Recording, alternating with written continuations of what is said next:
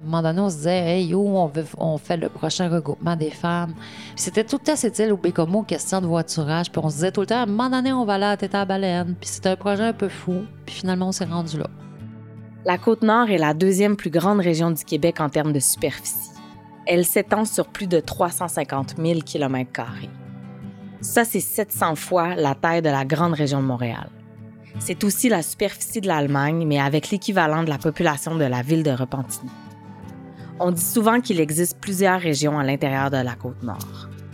Il y a des municipalités qui sont accessibles seulement par bateau en été et seulement en motoneige l'hiver par une route que l'on appelle la route blanche. Vivre dans un territoire aussi immense apporte son lot de défis en matière de transport et d'accès à plusieurs services essentiels. Dans ce sixième épisode, on s'intéresse aux défis géographiques de la côte nord et de leur impact sur les conditions de vie des femmes. Parce que la réalité d'une femme à Bécomo n'est pas la même que celle d'une femme à tête à la baleine. C'est d'ailleurs ce que vont constater plusieurs nord-côtières en 2008 lors de la rencontre biannuelle du regroupement des femmes de la Côte-Nord qui se tenait en Basse-Côte-Nord. Vous écoutez le balado Parole de Nord-Côtière.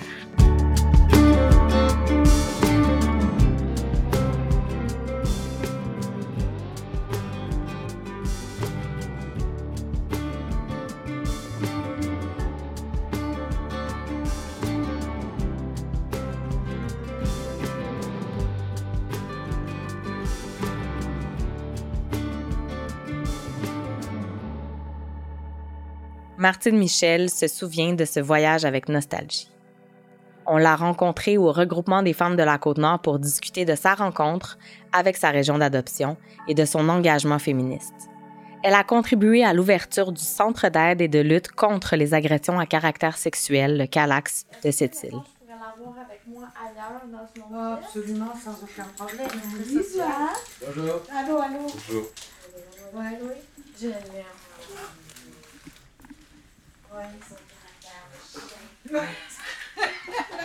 Maîtresses. Mais c'est dans... c'est bien. Je m'appelle Martine Michel, j'ai 68 ans. Je suis arrivée au Québec dans les années fin 86 et je suis arrivée sur la côte nord en 2004. Je me suis engagée euh, dans le développement du Calax à cette île. J'ai travaillé de 2007 à 2022 la Côte-Nord, c'est des petits villages, c'est deux villes centres, on va dire. Puis, au milieu, il n'y a rien, là. Puis, les femmes sont obligées de vivre avec ça. Puis, bien souvent, les femmes sont seules. Même si elles sont avec un conjoint, le conjoint travaille à l'extérieur, c'est des conditions beaucoup plus difficiles.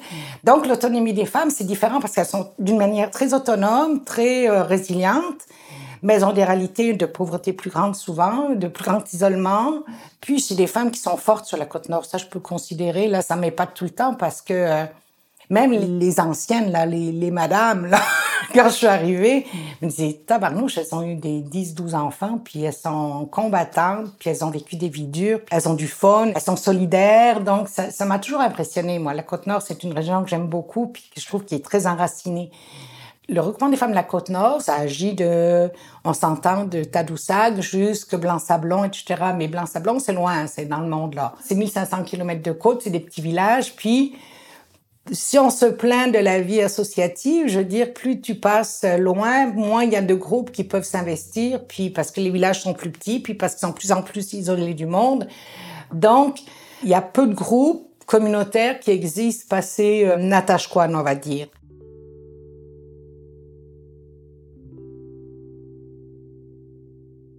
En 2004, Guylaine Lévesque du Calax de Bécomo faisait des rencontres avec des groupes de femmes. Il y avait le centre de femmes qui était impliqué, il y avait les maisons d'hébergement qui étaient impliquées, puis des femmes qui étaient dans ces milieux-là qui étaient impliquées pour faire un Calax à cette île. Donc, moi, je fais partie des groupes de discussion de cette époque-là, de comment ça pourrait se faire, parce qu'il fallait vraiment qu'on démontre un intérêt au niveau local pour que le Calax puisse euh, être euh, installé, en fin de compte. Donc, il fallait vraiment une implication de la population. Calax de Bécomo a reçu une subvention pour pouvoir implanter un volet à cette île. Puis là, il y a eu un recrutement. Donc, on était, euh, je dirais, une bonne dizaine, quinzaine de militantes de la région qui sont impliquées pour euh, des rencontres, pour que le Calax existe, etc. Puis au niveau du recrutement, ben, c'est moi qui ai eu le poste. Quand j'ai eu le poste, j'étais euh, ravie. Et puis, euh, donc là, on a trouvé un bureau avec Guylaine, on s'est installé. Puis, seul pendant pratiquement quatre ans à travailler au Calax avant qu'on ait une, autre travailleuse qui me, rejoigne. Ben, à l'époque, il y avait un moratoire sur la côte nord. Il fallait que tu aies deux ans d'existence pour que tu puisses euh, être un organisme communautaire. Au niveau du ministère, il y avait une subvention qui était prévue pour cette île, pour le Calax de cette île et le Calax de Maniwaki. À l'époque, on était deux Calax qui étaient comme en devenir, mais il fallait l'approbation de la population puis l'approbation du CIS local. Ça a pris le temps de négocier avec euh, le CIS de la Côte-Nord puis euh, le Calax existant parce qu'ils disaient, ben, est-ce que vous allez vous piétiner? Est-ce que vous allez avoir des problèmes de compétences? Donc, il a fallu définir nos territoires, redéfinir ce qu'on voulait faire en termes de collaboration, des choses comme ça.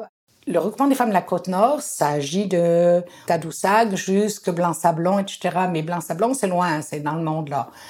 On s'entend que c'est 1500 km de côte, c'est des petits villages, puis si on se plaint de la vie associative, je veux dire, plus tu passes loin, moins il y a de groupes qui peuvent s'investir, puis parce que les villages sont plus petits, puis parce qu'ils sont de plus en plus isolés du monde. Donc, il y a peu de groupes communautaire qui existe passé euh, Natashquan, on va dire. Mais en avait des groupes de la Mangani puis la Basse-Côte-Nord qui venaient de temps en temps se déplacer, des filles qui se déplaçaient pour les biannuels. Et il y a eu un rêve fou à un moment donné, si on pouvait aller faire un convoi de femmes sur la Basse-Côte-Nord. Puis le village qui pouvait nous accueillir le plus a été Tête à la Baleine, donc c'est comme au milieu. Et là, on a décidé, bon, il y a des filles qui sont inscrites, on a réussi à trouver une partie du financement. Cette rencontre biannuelle du regroupement des femmes de la Côte-Nord a été marquante pour toutes les femmes présentes. Encore aujourd'hui, ces discussions sont importantes pour les membres du regroupement. Mireille Boivin, qui est l'agente de développement et de liaison de l'organisme, nous explique pourquoi. Donc, euh, ça se passe deux fois par année, biannuel, et ça dure deux jours à chaque fois. Puis c'est ce qui permet en fait de se déplacer sur le territoire. En se déplaçant, ben on permet non seulement à nos groupes de nous recevoir puis nous présenter la région pour nous, les travailleuses du regroupement, mais aussi pour toutes les travailleuses du reste de la côte nord. Puis ça, ça nous permet de faire des liens entre nous parce que toutes les régions sont très différentes dans leur réalité, que ce soit démographique, géographique, territoriale.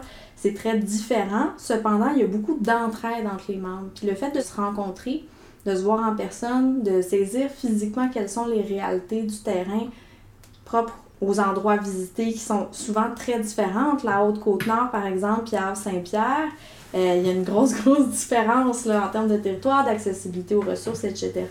Mais il y a souvent de l'entraide entre euh, nos membres, que ce soit pour accéder à des demandes de financement, que ce soit pour euh, des mobilisations aussi. Il y a beaucoup d'entraide qui se passe à ce moment-là. Puis d'ailleurs. Qu'est-ce que vous faites en deux jours? Parce que deux jours pour une rencontre, on peut sembler de l'extérieur que c'est assez long comme rencontre, mais explique-moi qu'est-ce qui, qu'est-ce qui se passe concrètement en ces deux jours-là? Bien, souvent, il y a des projets qui sont présentés. Il y a de la concertation à propos de ces projets-là. Par exemple, le regroupement des femmes de la Côte-Nord peut décider de lancer euh, un projet, avoir une idée, mais doit absolument concerter ses membres pour avoir l'approbation puis euh, le pouls du terrain sur la réception potentielle de ce projet-là. Qu'est-ce que vous en pensez? Quelles sont les façons dont ça pourrait être euh, adapté sur la côte nord? Est-ce qu'il y a des choses que vous voyez qui pourraient poser problème? Est-ce qu'il euh, y a des, des, aspects qui pourraient être présentés d'une façon pour que ça passe bien dans la communauté? Qu'est-ce que vous pensez de ça? Ça, c'est un exemple de concertation. Mais on ne fait pas que ça, on fait aussi beaucoup d'activités de formation de conférences. Donc, on va faire venir parfois de l'extérieur, parfois ça va mettre en vedette un de, de, nos groupes membres qui a une expertise sur un sujet donné. Puis donc, on va aller en fait tout assister ensemble à une présentation sur un sujet spécifique. Hélène Millier, je suis coordonnatrice de la Maison des femmes de Bécomo depuis octobre 1999. Je faisais partie du CA du Regroupement des femmes de la Côte-Nord. On a toujours dit qu'on rêvait à les faire une biannuelle à tête à la baleine parce que on avait un groupe qui était euh, les cousines d'Adéline. Puis eux autres étaient situés à tête à la baleine et eux autres venaient tout le temps au biannuel. Puis ils disaient tout le temps, à un moment donné, c'est vous autres qu'il faudrait que vous veniez. Ça a fait son petit bout de chemin. Il y a eu des demandes de financement qui ont été faites, puis on avait fait des campagnes de financement chaque année pour pouvoir réaliser ce projet-là. Puis on s'est rendu à Aguaniche. À Aguaniche, on avait fait une rencontre avec les femmes d'Aguaniche. On avait décidé qu'on ferait l'Assemblée générale du regroupement à cet endroit-là. Donc, on a fait une assemblée générale à Aguaniche. Il y avait personne, là. Je veux dire, c'était tout petit. On avait la salle communautaire, puis on a fait une super belle réunion. Ça a été vraiment le fun. On a réussi à déléguer 50 filles qui sont parties de Natashquan, qui ont pris le Nordic Express à l'époque, avant le Bella de. Puis, on est parti, on est allé jusqu'à Tête à la Baleine. On part euh, en auto, covoiturage. Il y a des covoiturages qui s'organisent. Nathalie Boudreau, première travailleuse au Calax, région Côte-Nord en 1990. Là, tout le monde est dans la joie et dans quelque chose d'agréable. On Parce prend y le avait bateau. beaucoup de femmes qui n'avaient Oui. jamais pris le bateau, qui n'étaient jamais allées en Basse-Côte-Nord. C'était beaucoup de premières fois. Oui. Puis en même temps, la Côte-Nord, c'est tellement vaste. Les gens n'ont aucune espèce d'idée. On part du une partie de la route, après ça, bateau. La réalité des gens de la Côte-Nord, les ravitaillements, la nourriture, ça faisait à l'époque. euh, bon, on a l'avion toujours qui fonctionne, mais le relais nordique à l'époque, qui maintenant à cette heure, c'est le Bella des gagnés, mais à cette époque-là, c'était le relais nordique, c'était la voie de passage. Là. Ça fait qu'on se promène à pied dans chaque village, on échange, on échange avec les gens, parce que le bateau arrête pour le décharger un peu le bateau. Fait que ça donne des rencontres euh, assez. euh, je me rappelle euh, des enfants rencontrés, des femmes, des hommes, échanger avec un pêcheur sur le bout du quai. euh. Euh, autrement, puis tu viens d'où? Puis finalement, on se rend compte que, hey, on a de la parenté. Et Ça, ça c'est juste à Côte-Nord que ça arrive, là.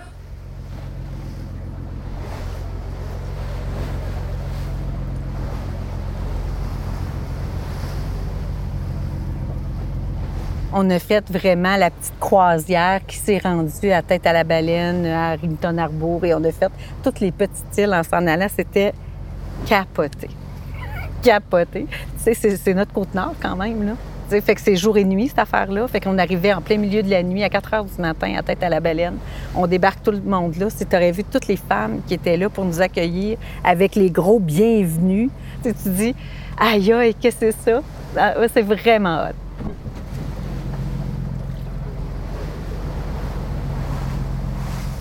Il y avait comme tout ça, ce mini-climat d'entraide-là qui se développe entre les femmes qui prennent soin les unes des autres. Fait que ça, c'était magnifique, là. Fait qu'on arrive fatigué, on se repose, on est accueillis. Euh, pour certaines, ils dorment à l'hôtel, d'autres, c'est chez les gens. Nous, on restait chez une madame. C'était vraiment génial. Puis, durant la journée, ben, le lendemain, on s'est levé puis on est allé à une rencontre de partage. Les filles avaient monté une pièce de théâtre que j'ai encore en mémoire. Ah oui? Oui, oui. Il y avait une pièce de théâtre qui a été écrite par les filles de Tête à la Baleine sur le droit de vote des femmes.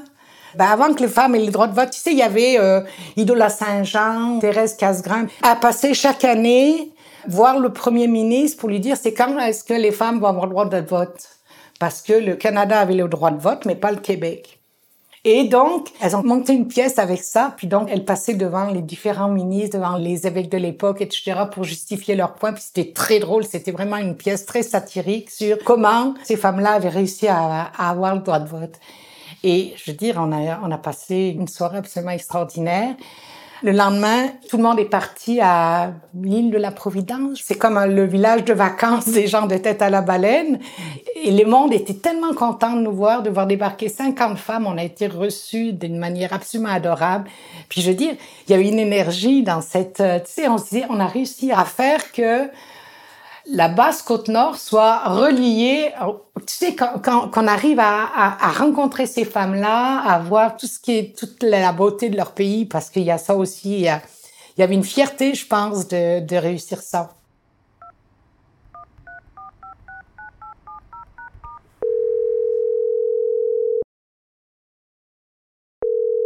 Quand on est allé à Tête à la Baleine, ils sont un petit groupe. Monique Turbide, travailleuse au regroupement des femmes de la Côte-Nord de 2004 à 2014. Ces femmes-là avaient du courage et de, la ténacité à, à continuer à travailler, même si les pas sont petits, s'il faut toujours recommencer. ça, ça me fascinait. Puis, aussi la solidarité. Ils nous ont reçus, on était 90 à souper. On sait que la nourriture arrive par le bateau. On a été là deux jours, trois jours. Ça s'est bien passé. On aurait cru qu'on était en ville. On était 52 femmes qui partent sur le bateau. Ça s'était jamais vu. Ça m'a impressionné beaucoup. Ça m'a permis de me rendre compte que sur la côte nord, principalement, on est presque pas de monde, mais avec des modes de vie tellement différents. À Montréal, ils ont toutes la même vie. À Sherbrooke, ils ont toutes la même vie. Je demandais des fois quand je suis arrivée à Sherbrooke, parce que je connaissais personne, tel village, est-ce que c'est loin? Ils ont dit oui, c'est une heure d'ici. Mais j'ai dit, les gens de la Côte-Nord, en bas de trois heures, c'est pas loin. ça fait que ça dit le mode de vie est différent.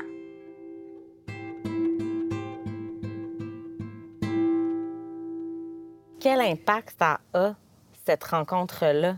Parce qu'il y en a qui peuvent dire, ben c'est beaucoup de sous, c'est beaucoup de temps aussi de se déplacer là, mais ces liens-là, qu'est-ce que ça peut apporter à un mouvement féministe régional? Tant que tu vois pas les réalités, tant que tu vois pas ça, ils ont beau te le raconter, tu peux pas comprendre qu'est-ce qui se passe dans ces petites municipalités-là. Toute l'entraide, tu sais, on est allé parler de violence conjugale cette fois-là, je me rappelle très bien. C'était une collègue qui avait fait une formation sur la violence conjugale, puis, ah, tu sais, tout le monde était, waouh, tu sais, mais ils sont 200 habitants. Fait que, tout le monde dit, il n'y a personne qui vit ça ici.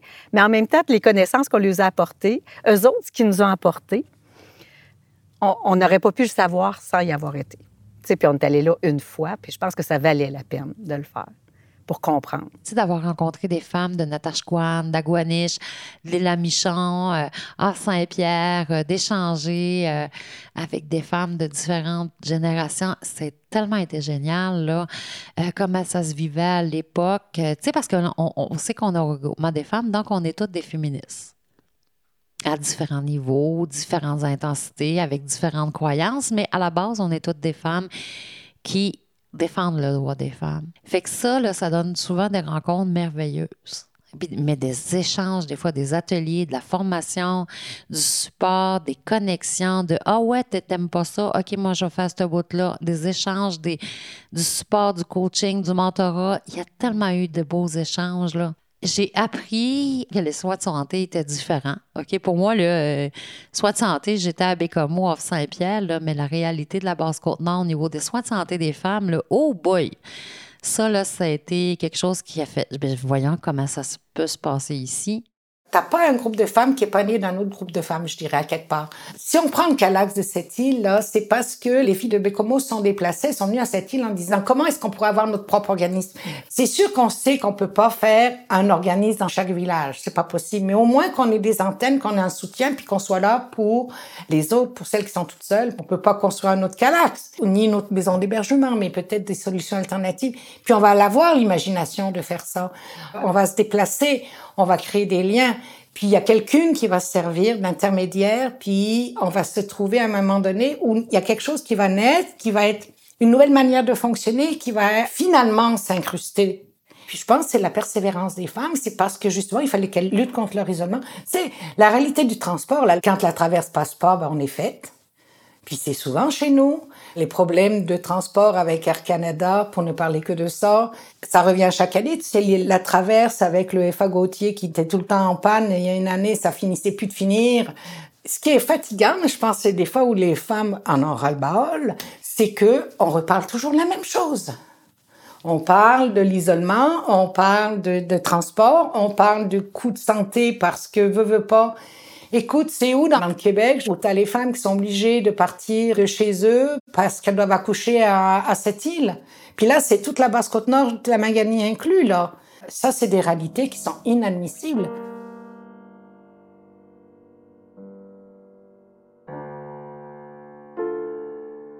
Une femme qui habite à Fermont, dans la MRC de Cagnapisco, qui est obligée de quitter son emploi, sa maison, son conjoint à 34 semaines pour être tout près de l'hôpital où elle va pouvoir accoucher. Mélanie Bernier, coordonnatrice du regroupement des femmes de la Côte-Nord. On se retrouve sans conjoint dans un hôtel, bien souvent, où les frais sont pas payés euh, à 100% Si elle décide d'aller s'entourer de sa famille hors région, elle n'a aucune compensation financière. Puis si on parle d'une personne que c'est son premier enfant, mais si la femme a deux ou trois enfants, qu'est-ce qu'elle doit faire? Parce qu'à partir de 34 ou 36 semaines, ça devient comme un peu plus à risque. Fait que même n'importe quelle femme à 36 semaines, si elle doit accoucher avant ses 40 semaines, à partir de 36 semaines, on l'avise que ça sera à Québec. Au niveau des alternatives aussi en périnatalité, on est la seule région qui a rien qui se fait au niveau des sages-femmes encore. On n'a aucune alternative de, maison de naissance. La femme n'a aucune autre possibilité que d'aller accoucher en ce moment dans un hôpital. Il y a deux hôpitaux dans la région qu'on peut accoucher sur 1200 quelques kilomètres de côte. C'est énorme. Fait que quand il faut que tu fasses un 3 heures pour te rendre à Bécomo ou un 3 heures pour te rendre à cette île, ben, ça se peut que tu accouches en chemin. C'est dangereux. Une des choses qu'il faut travailler, je pense, c'est la question des sages-femmes. Françoise Richard, responsable au Conseil du statut de la femme du Québec pour la Côte-Nord de 1985 à 2010. Parce qu'en 85, on avait fait un gros forum, puis il y avait des médecins qui étaient là, puis qui étaient contre les sages-femmes, parce que c'était eux autres, c'était leur gang probablement, je sais pas. Non, ce qu'il disait, c'est qu'il avait peur quand la femme a des problèmes pendant l'accouchement, si elle est chez elle ou si elle n'est pas dans un milieu hospitalier, ben là, ça peut être dangereux. Mais les sages-femmes qui étaient là, qui étaient venues faire des conférences, avaient dit euh, on peut appeler l'ambulance. Nous autres, si on voit qu'il y a un problème, puis une chute de pression pendant l'accouchement, tout ça. sais. on n'a toujours pas de sage-femme à Côte-Nord. On est une des rares régions à pas avoir de sage-femme. Pourtant, on a travaillé le dossier. Là, euh, c'est hospitalier, il faut que tu ailles accoucher à l'hôpital, tu sais, puis euh, des fois, tu n'as pas le goût. C'est pas gagné, ça. Pourtant, à Trois-Rivières, il y a un bac pour les sages-femmes, tu sais, ils ont fait vraiment, mais c'est comme si c'est pas reconnu ici, là. Euh, puis on manque de médecins, tout ça. Fait que si tu as des sages-femmes, ça peut compléter. C'est comme les infirmières praticiennes, tu dis, tu sais, mettez-en, là. Maintenant, l'éducation, là, tu sais, euh, pas toutes, mais quand même beaucoup qui ont avancé là-dedans. Fait faites-nous confiance. C'est pas juste les médecins qui sont capables de soigner, là. C'est des beaux défis pour les prochaines générations. C'est des dossiers sur, lesquels, sur lesquels ben, on doit ben, J'espère que c'est pas pour les prochaines. J'espère que ça va ah, arriver là. là. Oui, oui, absolument. La Côte-Nord est la seule région où il n'y a pas de sage-femme. Les groupes en périnatalité et le regroupement des femmes de la Côte-Nord travaillent sur le projet depuis 20 ans. On a rencontré Julie Rousseau, directrice de l'organisme À la source à cette île, qui travaille sur le dossier depuis plusieurs années avec le milieu en 2007, si je me trompe pas. Il y a un projet qui avait été déposé par des euh, citoyennes ainsi que les intervenantes euh, du collectif qui était à la source et qui était le collectif euh, pour la santé des femmes à ce moment-là. Ce projet-là a dormi un peu dans les bureaux du ministère, si vous voulez. Et des années plus tard, on pensait que c'était bon, le projet s'est perdu, mais non, on a su que ça l'avait été accepté parce que à ce moment-là, on nous disait que le nombre de naissances ne justifiait pas l'ajout de sages-femmes suite à ça, il y a d'autres femmes qui se sont mobilisées pour voir euh, qu'est-ce qu'on pouvait faire. Puis comme on sentait que notre demande n'était pas entendue, on a fait appel au euh, regroupement des femmes de la Côte-Nord justement pour euh, nous aider à aller cogner aux portes des instances et dire, écoutez, nous, ça fait des années qu'on essaie. On entend les femmes nous dire que c'est important pour eux d'avoir ce service-là. Et avec le regroupement, on a envoyé une lettre au euh, ministère de la Santé pour dire que, écoutez, ça, ça bloque là, au niveau de notre CIS, on n'est pas, on pas entendu. Euh, et suite à cette lettre-là, euh, qui avait été co-signée par plusieurs organismes. Par plusieurs, oui, ben, les, les organismes féministes, oui, de la Côte-Nord, la réponse avait été presque immédiate. Le ministère avait mandaté le CIS Côte-Nord et avait fait descendre aussi un montant d'argent pour engager une chargée de projet. C'est sages-femmes, en fait, qui sont engagées pour regarder avec la région euh, c'est quoi la meilleure façon d'implanter le service, de quelle façon on pourrait le rendre accessible à la majorité euh, des femmes? Et les réalités des, des sages-femmes aussi, qu'est-ce qui est possible de faire avec euh, les distances? Parce que tu sais euh, nous dans un monde idéal, on aimerait avoir une maison de naissance, mais on aimerait aussi que les sages-femmes puissent faire des accouchements dans les maisons. On était très contente parce qu'on ça avait marché, le 6 avait été mandaté, mais le, besoin, avait, été besoin avait, été reconnu. À ce moment-là, par contre, euh, la pénurie euh, de sages-femmes comme telle était quand même assez grande. Donc, euh, le 6 a quand même essayé de faire des démarches pour engager, mais ça a été un peu mis en dormance pendant la pandémie. Mais tout ce temps-là, il y a des groupes de citoyennes qui se sont levés parce que ça prend des citoyennes qui y croient puis qui y mettent de l'énergie.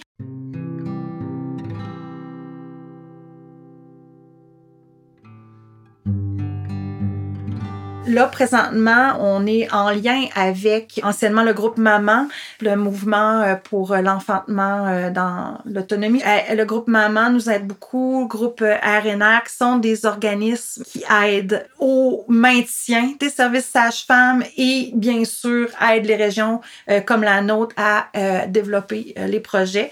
Donc, ils nous ont mis en contact avec d'autres régions pour qu'on ait, on puisse savoir, bon, qu'est-ce qu'on devrait faire, nous, pour qu'on soit finalement entendu. La pénurie euh, de sages-femmes, présentement, euh, n'est plus un problème, une problématique. Parce que nous, en étant en contact avec ces organisations-là et aussi avec le regroupement des sages-femmes du Québec, on sait qu'il y a des gens intéressés à appliquer. Donc là, présentement, au moment où on se parle, euh, on a envoyé une lettre au CIS Côte-Nord pour leur mentionner notre intérêt à remettre de l'effort euh, sur engager euh, quelqu'un. Cette offre d'emploi-là. Et, et, voilà parce que il y a des années qui se sont écoulées depuis. Je crois que oui, il y a eu des certaines périodes où les personnes euh, du CIS ont fait l'effort de parler avec euh, le recrutement des sages-femmes et voir comment qu'on peut euh, engager. Il y a eu quand même des démarches qui ont été faites de ce côté-là, euh, mais je crois que ce dossier-là n'est quand même pas une priorité pour eux. Donc, euh, à chaque fois, tu sais, c'est présentement, nous, on est comme plus à l'affût de, de, de, OK, on sait qu'il y a des gens qui sont intéressés euh, probablement à, à, à, venir travailler avec nous si euh, il y a un poste qui s'ouvre. Donc, on est rendu là. On attend, on va, on, a, on est en attente de la réponse du 6. Euh, puis, on est vraiment pas c'est pas de la colère, c'est plus de l'essoufflement. Et on veut être là pour aider à ce que le, le service euh, soit euh, maintenu, mais on voudrait que les instances entendent le réel besoin, qu'il y a énormément de femmes que ça ferait, qui, ça ferait vraiment une grosse différence dans leur façon d'accoucher. c'est un droit qu'on a aussi de, de, de, pouvoir accoucher de façon qui nous ressemble. On n'est pas malade quand on est enceinte. On on veut pas nécessairement être dans un milieu euh, médical. Euh, puis j'enlève rien à la science, puis euh, aux gynécologues et obstétriciens. Ils sont là pour une bonne raison.